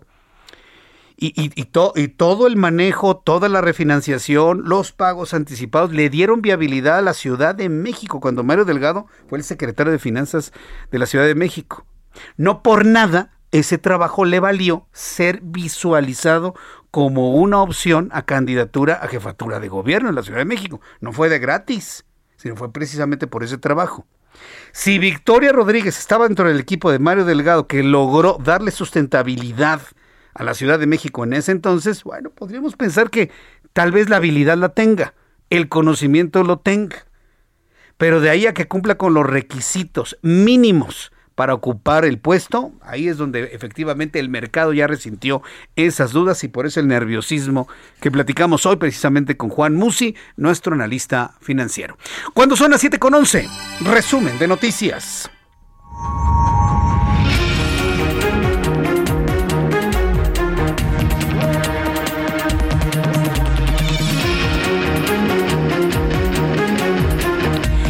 En este resumen de noticias le informo que Esteban Moctezuma Barragán, embajador de México en los Estados Unidos, informó en entrevista con el Heraldo Radio que México, a pesar de ser socio comercial más importante para Estados Unidos y tener una interrelación económica fuerte, nuestro país nunca logró posicionarse como socio colaborando hombro con hombro con el gobierno de los Estados Unidos. Es la voz de Esteban Moctezuma Barragán. Para empezar, somos el socio más importante en el mundo de Estados Unidos países tan grandes como Alemania, como China, como eh, eh, eh, Canadá, durante todo este último año no han tenido el intercambio comercial que ha tenido México con Estados Unidos. Y desafortunadamente no hemos logrado realmente posicionarnos como, como socios, como estar de hombro con hombro. La Secretaría de Salud informó que en las últimas 24 horas se alcanzó la cifra de 3 millones 872.263 casos de COVID-19 en nuestro país, lo que significa que la última jornada hubo 4.287 nuevos contagios. En materia de defunciones se registraron 336 en un día, llegando al total de 293.186 muertos a consecuencia de la enfermedad. Si no lo escuchó, se lo repito. Hoy, 24 de noviembre, es el día con mayor número de contagios en noviembre. Es decir, tenemos un repunte. En este momento tenemos un repunte de contagios de COVID-19. Es la cuarta ola, es un repunte. Pues miren, no lo sabemos, pero hoy es el día en el que más contagios ha habido en todo el mes de noviembre, con los más de 4.000 que le informo en este resumen de noticias. Migrantes haitianos se manifestaron en el Parque Ecológico en Tapachura, Chiapas, exigiendo al gobierno federal empleos exigiendo al gobierno federal empleos temporales de activación de un programa de apoyo a migrantes para poder estar en México en lo que se resuelve su situación legal en el país. Los manifestantes acordaron reunirse para conformar una nueva caravana que iniciará su trayecto el próximo viernes. El viernes 26 de noviembre inicia la vacunación contra COVID-19 en menores de 15 a 17 años sin comorbilidades en el Estado de México. Así lo informó la Delegación Estatal de Programas para el Desarrollo en la entidad. La aplicación de la primera dosis de la vacuna iniciará en al menos 40 municipios durante la primera jornada. Este miércoles, Tedros Adhanom Ghebreyesus, director de la Organización Mundial de la Salud, destacó que la variante Delta de COVID-19 es sumamente contagiosa. Redujo al 40% la eficacia de las vacunas contra la transmisión de la enfermedad, por lo que instó a la gente a seguir usando cubrebocas y respetar las medidas de distanciamiento. Espero que esto se haya escuchado en todos los gobiernos de la República Mexicana, inclusive aquellos que están diciendo que es opcional cubrebocas. Eso es una mentira. El cubrebocas no es opcional. Se lo digo aquí para que se escuche fuerte y claro en todo el país. Es totalmente obligatorio. El colectivo Madres Buscadoras de Sonora reportó el hallazgo de 18 fosas clandestinas con 20 cuerpos en descomposición y restos óseos calcinados en un terreno abandonado que anteriormente era una huerta en Hermosillo. Las fosas fueron encontradas gracias a una denuncia anónima.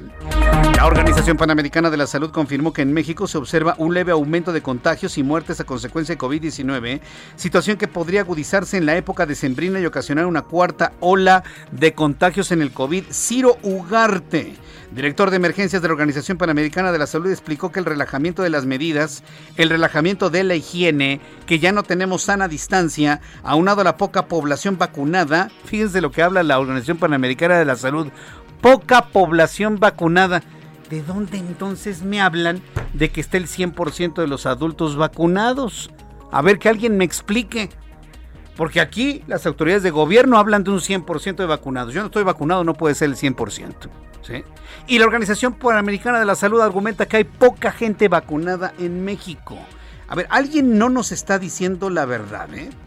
Bueno, pues la Organización Panamericana de la Salud dice que son factores que traen en consecuencia un repunte en los contagios de COVID-19.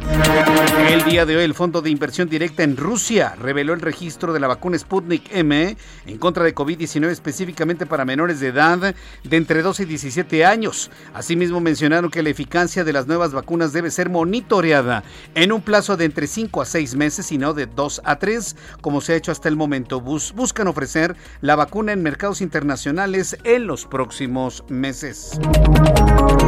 Quiero informarle que el gobernador constitucional de Zacatecas, David Monreal, recibió hace unos instantes al presidente de la República, Andrés Manuel López Obrador. Son las noticias en resumen, le invito para que siga con nosotros. Le saluda Jesús Martín Mendoza.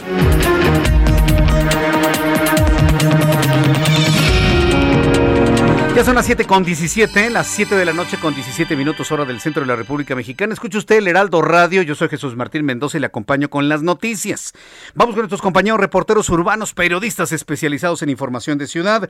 Alan Rodríguez, qué gusto saludarte, buenas tardes. Jesús Martín, amigos, muy buenas tardes. En estos momentos tenemos presencia de los servicios de emergencia, bomberos de la Ciudad de México, frente al número 89 de la avenida Izazaga, esto en el perímetro del centro histórico de la Ciudad de México y es que en unas oficinas que se encuentran en este punto del gobierno de la Ciudad de México se reportó la salida de humo. Por tal motivo ya ingresaron los vulcanos quienes han revisado las instalaciones e informaron que únicamente se trató de un cortocircuito, el cual afortunadamente fue controlado inmediatamente y por lo cual no hay daños materiales, únicamente el pánico en algunas personas quienes tuvieron que desalojar este inmueble. Por este motivo tenemos afectada la circulación desde la zona de Pino Suárez, Únicamente hay circulación en el bloque derecho para todas las personas que se dirigen hacia la zona del eje central Lázaro Cárdenas. Y por lo pronto es el reporte que tenemos. Muchas gracias por esta información. Gracias, Alan Rodríguez. Continuamos al pendiente. Buenas noches. Hasta luego, que te vaya muy bien. Augusto Atempa, gusto en saludarte. ¿En dónde te ubicamos? Jesús Martín, excelente tarde. Te digo que a pesar de que ya dio inicio un evento deportivo en el Estadio Olímpico Universitario, aún tenemos bastante tráfico sobre la avenida de los Insurgentes Sur, en los Insurgentes Sur, perdón, esto a la altura de Ciudad Universitaria. Y es que desde las 14 horas comenzaron a llegar los espectadores a este partido de fútbol, por lo que se vio afectada la circulación con dirección hacia el sur de la ciudad. Esto desde la altura del metro del Metrobús Doctor Galvez con dirección hacia Periférico poco a poco se ha ido normalizando la circulación, pero se espera que este partido concluya alrededor de las nueve de la noche y esto, por supuesto, estará complicando otra vez la circulación para todos aquellos que van saliendo de este estadio de fútbol. Jesús Martín, mi reporte. Muchas gracias por esta información, Augusto Atempa. Seguimos pendientes. Hasta luego, que te vaya muy bien. Son las siete con diecinueve, las siete con diecinueve, hora del centro de la República Mexicana. Toda la información de economía y finanzas. Hoy ha sido un día de economía y finanzas con Voy a saludar a nuestro compañero Héctor Vieira. La Bolsa Mexicana de Valores cerró la sesión de este miércoles con una pérdida del 0.52%, equivalente a 268.29 puntos, con lo que el índice de precios y cotizaciones, su principal indicador, se quedó en 50.848.03 unidades en una jornada en la que 26 de las 35 principales emisoras cerraron en terreno negativo. En Estados Unidos, Wall Street cerró con balance mixto, ya que el Dow Jones retrocedió 9.42 puntos, que lo colocó en 35.804.38 unidades. Por el contrario, el Standard Poor's ganó 10.76 puntos para llegar a 4.701.46 unidades. En tanto, el Nasdaq avanzó 70.09 puntos, con lo que llegó a 15.845.23 unidades. En el mercado cambiario el peso mexicano se depreció 1.03% frente al dólar estadounidense, al cotizarse en 21 pesos con 25 centavos a la compra y en 21 pesos con 44 centavos a la venta en ventanilla. El euro por su parte se cotizó en 23 pesos con 24 centavos a la compra y 23 pesos con 99 centavos a la venta. Tras darse a conocer que durante la primera quincena de noviembre la inflación se ubicó en el 7.05%, el economista en jefe de BBVA México, Carlos Serrano, advirtió que esta tendencia se mantendrá al alza y podría cerrar el año hasta en un 7.3%, con una subyacente de entre el 5.5 y el 6%. El presidente de la Comisión de Hacienda del Senado, Alejandro Armenta, aseguró que la subsecretaria de egresos de la Secretaría de Hacienda, Victoria Rodríguez Ceja, tiene el perfil adecuado para dirigir el Banco de México y adelantó que el proceso de aprobación para su nombramiento podría terminar la próxima semana. La Asociación Mexicana de Distribuidores de Automotores anunció este martes la renuncia de su presidente ejecutivo, Guillermo Prieto Treviño, quien se desempeñó en el cargo desde marzo de 2011 y explicó que su salida es para emprender nuevos proyectos profesionales. El Departamento de Trabajo de Estados Unidos informó que la semana pasada recibió 199 mil solicitudes de subsidio por desempleo, lo que representa su nivel más bajo desde 1969, lo que refleja la recuperación de la economía estadounidense pese a la escasez global de semiconductores y la pandemia. Informó para las noticias de la tarde Héctor Vieira. Gracias Héctor Vieira por la información de economía y finanzas. Ya son en ese momento las 7.21, las 7.21 hora del centro de la República Mexicana. Bueno, pues informarle que, la, que hay una denuncia ante la Organización de las Naciones Unidas por el desabasto de medicamentos y el problema de falta de transparencia en la compra de medicinas y material de corrupción, perdón, de curación. Digo, hay corrupción en todo este asunto. ¿Se acuerda que le he platicado, no? Que el gobierno federal decidió, pues, eh, desmantelar toda la... Eh, toda la infraestructura, vamos a llamarlo así, que tenía México para surtir medicinas bajo el argumento de que había corrupción, corrupción nunca comprobada, jamás comprobada. Y decidieron darle a la UNOPS la responsabilidad muy delicada de, las medicinas. ¿Usted cree que la UNOPS la ha hecho? No, hombre, no les importa, ¿no? Entonces, bueno, pues ya hay una denuncia muy clara y para hablar sobre ello está en la línea telefónica María Elena Pérez Jaén, es comisionada del Instituto Federal de Acceso a la Información, el entonces el IFAI o INAI, a quien yo le agradezco estos minutos de comunicación con el Heraldo Radio. Estimada María Elena Pérez Jaén, bienvenida, muy buenas noches. María Elena. ¿Qué tal, Jesús? Muy buenas noches a ti y a todo tu auditorio. Yo, yo, yo, sorprendido de ver todo este tipo de asuntos. A ver, ¿cómo está la denuncia de esto ante la Organización de las Naciones Unidas? ¿Cómo está?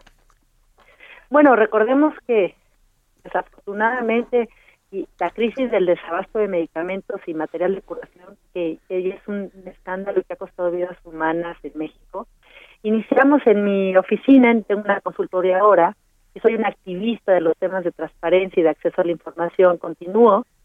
Hicimos, iniciamos una investigación solicitando información eh, en la Plataforma Nacional de Transparencia a, a las entidades públicas del gobierno federal eh, desde la oficina de la presidencia, pasando por la Secretaría de Hacienda, la Secretaría de Salud, el Instituto Mexicano del Seguro Social, el Instituto de Salud para el Bienestar, conocido como el INSABI, y directamente a la Oficina de las Naciones Unidas de Servicios para Proyectos, conocida por sus siglas en inglés como la UNOPS, eh, pues de todos estos procedimientos licitatorios de la compra de medicamentos, del ejercicio de los recursos públicos, porque lo que sí es evidente es que hay, hay un desabasto de, de, medicamentos y que está costando finalmente la vida de muchos mexicanos. Uh -huh. Entonces, derivado de toda esta investigación que hicimos, que, que hemos obtenido negativas para encontrar estos contratos, y ante las irregularidades que fuimos advirtiendo por parte de este organismo de las Naciones Unidas, al cual el presidente López Obrador, Ajá. El gobierno federal, ya le trasladó la responsabilidad de la compra de medicamentos y como ellos se han negado también a entregarnos la información, porque yo les he hecho ellos solicitudes en los correos electrónicos pidiéndoles todo lo que implica estos procesos licitatorios, como recordamos recordemos desde el año pasado. Va, va, vamos a hacer algo, María Elena. Tengo que ir a los anuncios comerciales. Regresamos y mejoramos la línea telefónica para conocer precisamente todo este proceso que nos comenta. Anuncios. Escuchas a Jesús Martín Mendoza con las noticias de la tarde por Heraldo Radio, una estación de Heraldo Media Group. Heraldo Radio, la HCL se comparte, se ve y ahora también se escucha.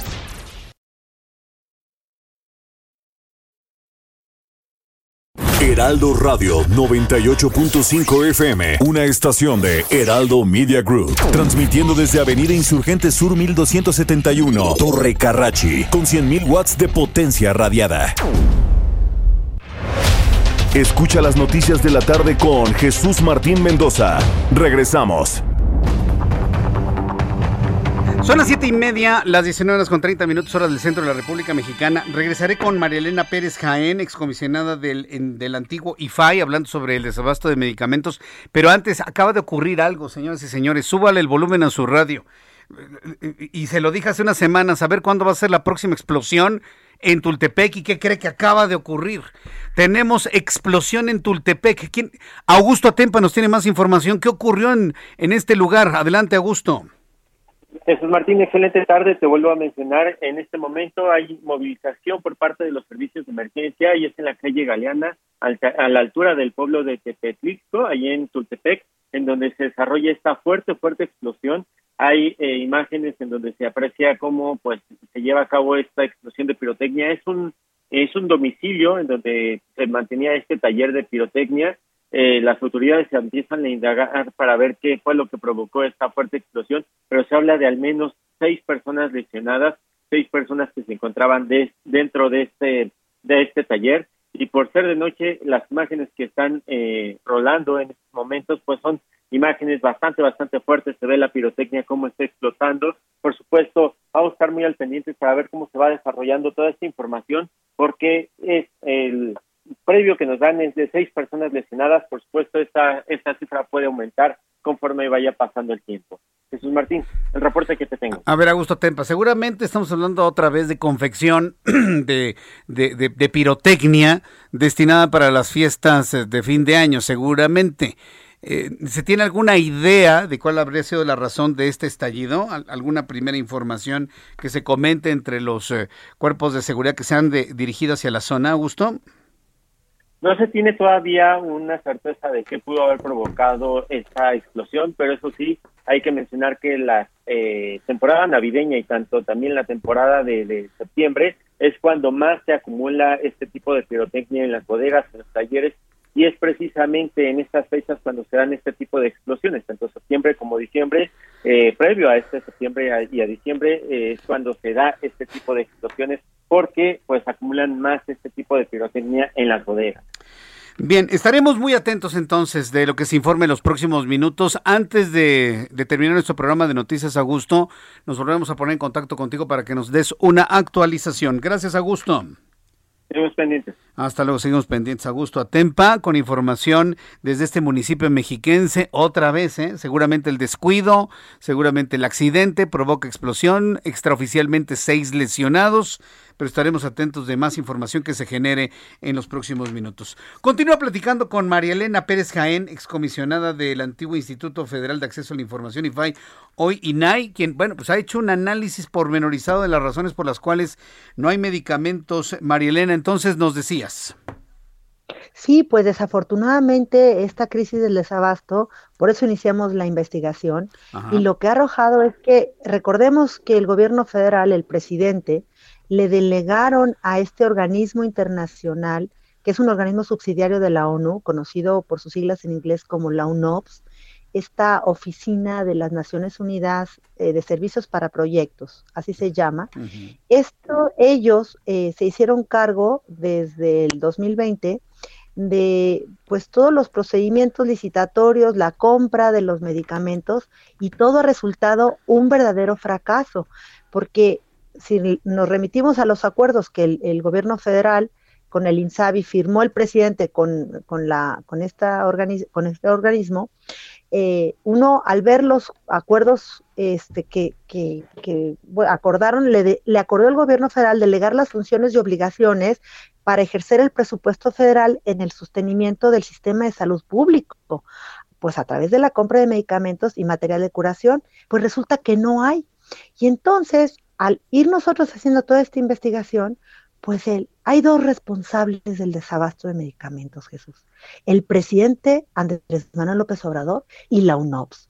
Entonces, como advertimos una serie de irregularidades eh, por parte de la UNOPS y además la negativa de ellos para poner a disposición los contratos que sean suscritos para la adquisición de medicamentos y material de curación, el pasado 10 de noviembre este, me fui a, Nueva York a entregar un documento a la Oficina de Servicios de Supervisión Interna de las Naciones Unidas a cargo de la subsecretaria general adjunta de Servicios de Supervisión Interna, la señora Fatoumata Ñaye, que es como, este organismo sería como la Secretaría de la Función Pública o la Auditoría Superior de la, de la Federación.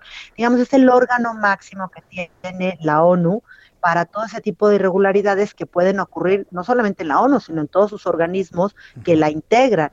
Entonces, eh, esta denuncia que llevé fue derivada porque no tenemos información y además todas estas irregularidades.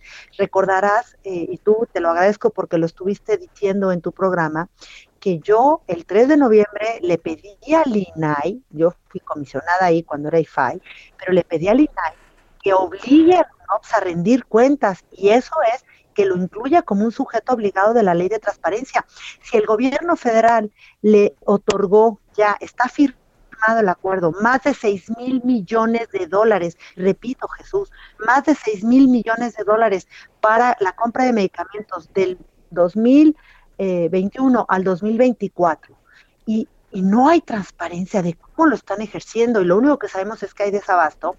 También le estoy emplazando al IFAI, al INAI, para que ellos ya obliguen de una vez por todas a la UNOPS, porque recordaremos que el, el, UNOPS ya puede, a nombre del gobierno mexicano, comprar estos medicamentos porque la, la, la, recordaremos que la fracción de Morena y sus aliados hicieron una reforma a la ley el 30 de julio de 2020 para adicionarle un artículo a la ley de adquisiciones, digo, esta adición al artículo primero de la ley de adquisiciones, para que ellos hagan las funciones del gobierno mexicano, o sea, un organismo internacional y lo está haciendo mal. Bueno, pues derivado de estas circunstancias es que me fui a la ciudad de Nueva York a entregar este documento, este, pues esta petición, esta denuncia, acompañada de toda la documentación para que se inicien las investigaciones. Si el INAI no quiere responder aquí y no quiere asumir su responsabilidad, porque tiene las de obligar a la UNOPS a que a que rinda cuentas y que además tenga obligaciones de transparencia, porque al final de cuentas están ejerciendo recursos públicos. Porque lo que hizo el presidente tramposamente, el presidente López Obrador, es otorgarles a este organismo internacional la confidencialidad de la información, como por qué tienen que rendir cuentas, los ciudadanos tenemos que conocer cómo están ejerciendo el presupuesto en la compra de medicamentos. Mira qué desgracia que lo único que ha dado son resultados criminales. La gente se está muriendo por la falta de medicamentos, lo cual es una responsabilidad del gobierno federal que le traslada a este organismo internacional que no tenía ni la experiencia para llevar a cabo esto. Pero a ver, yo tengo aquí una duda. Estoy conversando con María Elena Pérez Jaén. Yo tengo una duda. ¿El presidente de México es una víctima de un engaño por parte de los integrantes de la UNOPS? O, él sabía perfecta, o él consideraba y creía que era la mejor forma para hacerse de medicamentos gratuitos. Sí, digo, porque a lo mejor eh, es víctima de, un engaño que ni siquiera él pudo controlar. ¿Cuál es la percepción que, tú tienes al respecto? No, es que, mira, es que el presidente van y le llena la cabeza de cosas y luego no asume su responsabilidad. Esto comenzó desde mayo de 2018, cuando fíjate, en una entrevista que se le hizo a, Grete Faremo, que es la titular de la UNOP, ella en la revista Harvard Business Review, ella dice que se acercó, ella tuvo contacto ya con el, Andrés Manuel López Obrador cuando era candidato, y ahí desde ese momento empiezan a, pues ellos a, planear un plan supuestamente anticorrupción, pero todos son responsables porque sí, porque mira, esto empieza por Alicia Bárcena, que es una mexicana que trabaja en la CEPAL. Ella convence a Ebrar, Ebrar convence a López Obrador y ya el que opera la operación, o sea, con la UNOPS es eh, eh, el que está actualmente de embajador en, ante la ONU, eh, Ramón, este, Juan Ramón de la Fuente. exacto, exactamente, exacto, de la fuente. Él es el que opera estos convenios, esos acuerdos con la UNOPS, al final de cuentas, pero si engañaron al presidente, pues eh, entonces que asuman su responsabilidad todos. Ahorita el presidente sabe que hay un desabasto y le traslada y le dice a, la Secretaría de Salud, recordemos hace unos días que le dijo al secretario Alcocer y al del INSABI que, había, que, que ya no quería escuchar la palabra desabasto de medicamentos. No, no, presidente, tú les delegaste a ellos las funciones, pero tú eres el responsable del desabasto de medicamentos. Si te engañaron, ese es tu problema, porque lo que aquí sí hay que fincar responsabilidades. Y lo que yo hice ahorita en este momento fue decirle a la ONU, oye, tu organismo subsidiario que está en México operando este gran proyecto de más de 6 mil millones de dólares no quiere rendir cuentas y no hay transparencia en todos los procedimientos que está haciendo. Y los únicos afectados son pues los miles de mexicanos que no tienen este sus medicamentos por la inexperiencia y la ineptitud de estos personajes que están además cobrando 125 millones de dólares por hacer estos procedimientos. Eso, eso en todos lados y en la oscuridad, pues entonces se cobija la corrupción, Jesús. Ay, pues, e, e, el, el, asunto es muy, complicado, pero a mí lo que me preocupa es que ni con análisis, ni con recomendaciones, ni con, hey, cuidado, tienes, se da una, una marcha atrás, se corrige una coma, un punto de este tipo de, de, decisiones. Esa es la parte que a mí más, más me preocupa, Marilena. No, y nos debe de preocupar a todos, Jesús Martín, porque al final, digo, es la, las ocurrencias del presidente están costando vidas. Se le ocurre que la UNOP es la panacea y que va a venir a resolver la corrupción. Si la corrupción sigue enquistada y él está cobijando a todos estos corruptos, pero no a todos. El presidente ha estado mintiendo, Martín. Recordemos que dijo que había 10 empresas consentidas en la distribución de medicamentos, que porque esto era derivado de un informe que le había entregado la entonces oficial mayor de Hacienda, Raquel Buenrostro, se lo solicité vía ley de transparencia, en la Plataforma Nacional de Transparencia, y ¿qué crees? Es un documento que no existe. De todos los documentos que le he ido solicitando en esta investigación, cada vez que el presidente afirma algo, y él dice que tiene los informes, les solicito la información, les solicitamos la información y es inexistente. Entonces, es El presidente miente todos los días con la información que, que da desde la tribuna este, palaciega. No, Jesús Martín. Ya cuando mientes de la información y ahora dice que el desabasto y que si hay dinero, no sé, usted desmanteló el sistema de salud público con sus ocurrencias, porque todo empezó desde 2019, desde el segundo trimestre de 2019 fue cuando empezó todo el juego de los medicamentos, Jesús Martín. Eso, eso está consignado. Esa es la investigación que realicé y que es la que he dado a conocer. Y que, bueno, cualquier persona que me sigan en Twitter, ahí está todos eh, los, pues, los datos que sobre esta investigación. Pero lo que ya no podemos permitir es que haya esta oscuridad. Mientras no sepamos cómo está, eh, está comprando los medicamentos, no nos quieren dar los contratos ¿por qué el presidente le permite en el acuerdo que firmaron, le, le concede la confidencialidad disfrazando esto en la inmunidad diplomática. No, los recursos públicos son de los mexicanos y los cuales tenemos que conocer cómo se están ejerciendo. Y cuantimacia es una cuestión que implica la salud de la población. Entonces, ese ocultamiento de la información es una responsabilidad también del presidente, porque el INSABI ya me acaba de responder que dice, no, yo no tengo los contratos, los tiene la UNOPS. ¿Cómo? Entonces, entonces, ¿cómo obligas a la UNOPS a que, entonces dice el INAI, bueno, es que es un organismo internacional, no INAI, tú tienes las facultades para ejercer y obligar a la UNOPS y, ponerlo bajo tu jurisdicción para que ellos cumplan con la ley de transparencia. porque, actúa a nombre de México, sin duda alguna. María Elena, vamos a estar muy atentos de este, de este caso, reacciones, por supuesto, en, un asunto que se antoja que no tendrá solución hasta después del 2024, lamentablemente. muchas gracias por este tiempo, María Elena. Al contrario, a ti un abrazo. Un abrazo, que te vaya muy bien. Es María Elena Pérez Jaén, excomisionada del IFAI. Bueno, pues este, siempre muy atenta a este tipo de asuntos. Ya hay una denuncia ante la Organización de las Naciones Unidas y bueno, una reacción del INAI sería pues más que aceptable, ¿no? Obligada. Ahora resulta que no pueden presionar a la UNOPS porque es un organismo internacional, un organismo internacional que opera como si fuera México, es sorprendente lo que nos ha denunciado hoy en estos micrófonos María Elena Pérez Jaén. Son las 7.44, las 7.44 hora del centro de la República Mexicana. En esta noche, como todos los miércoles, me da mucho gusto saludar a Mariano Riva Palacio con Bienestar H. Estimado Mariano, qué gusto saludarte, bienvenido. Muchísimas gracias, querido Jesús Martín Mendoza, amigos del Heraldo Radio. Fíjate, Jesús, que pues prácticamente estamos a un mes de celebrar la Navidad, que rápido se fue el año, y festejar acompañados de la familia y los amigos. Precisamente uno de los elementos muy característicos de la temporada y que ya se puede disfrutar Jesús Martín, pues son las Nochebuenas. Por eso en esta ocasión voy a compartir con todos ustedes algunos datos interesantes de esta hermosa flor. Primero Jesús Martín que en México existen al menos 16 variantes genéticas de la flor de Nochebuena, que además tienen pues el poder de adaptarse al frío y a la humedad pero solamente dos, Jesús Martín, de esas 16 variantes, solo dos son explotadas para la generación de nuevos cultivares o conjuntos de plantas por cultivar. Este dato nos lo proporciona la investigadora Laura Trejo Hernández del Instituto de Biología de la UNAM. La científica nos comparte también que el germoplasma, el germoplasma Jesús, es el conjunto de genes que se transmiten para su reproducción y su descendencia a través de células reproductoras o gametos. El germoplasma de la Nochebuena, que existe de manera silvestre en varias regiones del país, Jesús, carece de protección y de estrategias de conservación.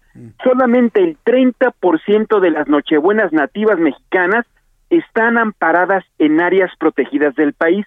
Un estudio realizado precisamente por la investigadora revela que el norte del estado de Guerrero es precisamente la fuente del germoplasma de los cultivares comerciales en Estados Unidos, donde se vende aproximadamente 70 millones de plantas en seis semanas durante la época decembrina. Otro dato interesante, Jesús Martín, es que esta flor contribuye anualmente con 250 millones de dólares solamente para la economía de Estados Unidos, país en el que también se produce y comercializa. La especialista también nos dijo que actualmente existen 100 patentes extranjeras de distintos colores y formas, aunque los consumidores prefieren las clásicas nochebuenas de color rojo. En México, por ejemplo, tenemos más de 100 para cultivo. El 90% son flores rojas, 5% son blancas o amarillas y el otro 5% son de hojas rosas o marmoleadas. No sé cuáles te gusten a ti, Jesús Martín, pero a la mayoría nos gustan el 90% las flores rojas. Ahora, durante el 2020 en México, o sea, o sea, en plena pandemia el año pasado, se produjeron más de 16 millones de plantas en 240 hectáreas en Morelos, Ciudad de México, Puebla, Jalisco, Estado de México, Michoacán y Oaxaca. Ese año por la pandemia la producción cayó a diferencia del año anterior, del 2019. Ese año representó una ganancia de producción de más de 718 millones de pesos. Ese año también, el 2019, Jesús, nuestro país ocupó el cuarto lugar a nivel mundial de superficie cultivada. Además, el cultivo en México genera 3.500 empleos directos, pero durante los meses de venta intensiva, que son noviembre y diciembre, se incrementa hasta en un 200%, es decir, hasta 7.500 empleos directos con alrededor de 600 productores. Y escucha el siguiente dato, que es muy interesante, Jesús Martín. De esos productores, la mayoría, más del 60%, son mujeres, mujeres mexicanas que se dedican a la producción de esta flor tan bonita y característica de esta época. Y ya por último, la Nochebuena mexicana, ¿hasta dónde llega? Además de Estados Unidos, a Holanda, Alemania y en Japón también se encuentra flor de Nochebuena mexicana con meses de anticipación a su temporada invernal. Pues así que Jesús Martín Mendoza quería compartir contigo este dato tan interesante, lo que significa la producción de Nochebuena, un elemento tan característico de la temporada de Sembrina, querido Jesús. Vaya, qué industria, ¿eh? qué industria y qué datos, ¿eh? me, has dejado con el ojo cuadrado. Pero sin embargo, todavía no, no alcanzo a entender, ya me hablaste de una gran cantidad de patentes Hoy por hoy, la patente de la Nochebuena, como la conocemos, la de hojas rojitas con hojas verdes, eh, con sus puntitos amarillos, ¿la patente es mexicana o ya se la llevaron los estadounidenses? Es mexicana, pero existen 100 eh, patentes extranjeras, Jesús Martín, que tienen diferentes colores y formas. Ah. En México, afortunadamente, todavía contamos con una patente mexicana, por eso el 90% de la gente la tiene ubicada como la flor roja ya un 5% rosita y un 5% blanquita. Sí, menos mal, ni imaginas nada más que ya nos quitaran la patente, no pues sería terrible, ¿no? Sí, como nos pasó con la Virgen de Guadalupe, no, güey. no y en su momento cuando y en su momento cuando nos querían quitar la, patente del tequila, ¿te acuerdas? Ah, sí, Algo así. no. Sí, no, bueno, pues si nos dejamos, mira, en una de esas. Oye, Mariano, tus eh, redes sociales, por favor, para que el público te pueda seguir y consultar sobre este y otros temas. Gracias, querido Jesús Martín, la oportunidad. Twitter, arroba JM Rivapalacio, arroba JM Rivapalacio. Y en Facebook, Mariano Rivapalacio Yáñez, ahí estamos por cualquier inquietud. Correcto. Mariano, muchas gracias. Nos escuchamos la próxima semana. Gusto en tenerte aquí. Gracias Jesús, muy buenas noches a todos. Hasta luego, muy buenas noches. Mariano Riva Palacio, periodista con Bienestar H todos los miércoles en el Heraldo Radio. Son las 7.50. Las 7.50. Vamos directamente hasta Zacatecas. Hace unos minutos llegó el presidente de la República, Andrés Manuel López Obrador, a Zacatecas, uno de los estados más azotados por la criminalidad, los anuncios del crimen, nuevo gobernador, quien es David Monreal. Paco Nieto, Francisco Nieto, enviado especial del Heraldo Media Group hasta Zacatecas. Adelante, Francisco. Jesús Martín, ¿qué tal? Muy buenas noches. Te saludo desde la capital zacatecana, donde está iniciando pues esta reunión que se titula Plan de Apoyo a Zacatecas, encabezada por el presidente Andrés Manuel López Obrador y todo el gabinete federal, así como el gobernador de la entidad, David eh, Monreal. Esta reunión tiene como objetivo hacer una evaluación tanto en temas de seguridad como también en temas sociales y bueno, pues aquí aquí el secretario de la Defensa, eh, el general Luis Crescencio, Crescencio Sandoval, eh, acaba de anunciar el reforzamiento de la seguridad. Habrá más elementos de eh, la Guardia Nacional, pero también del Ejército Mexicano.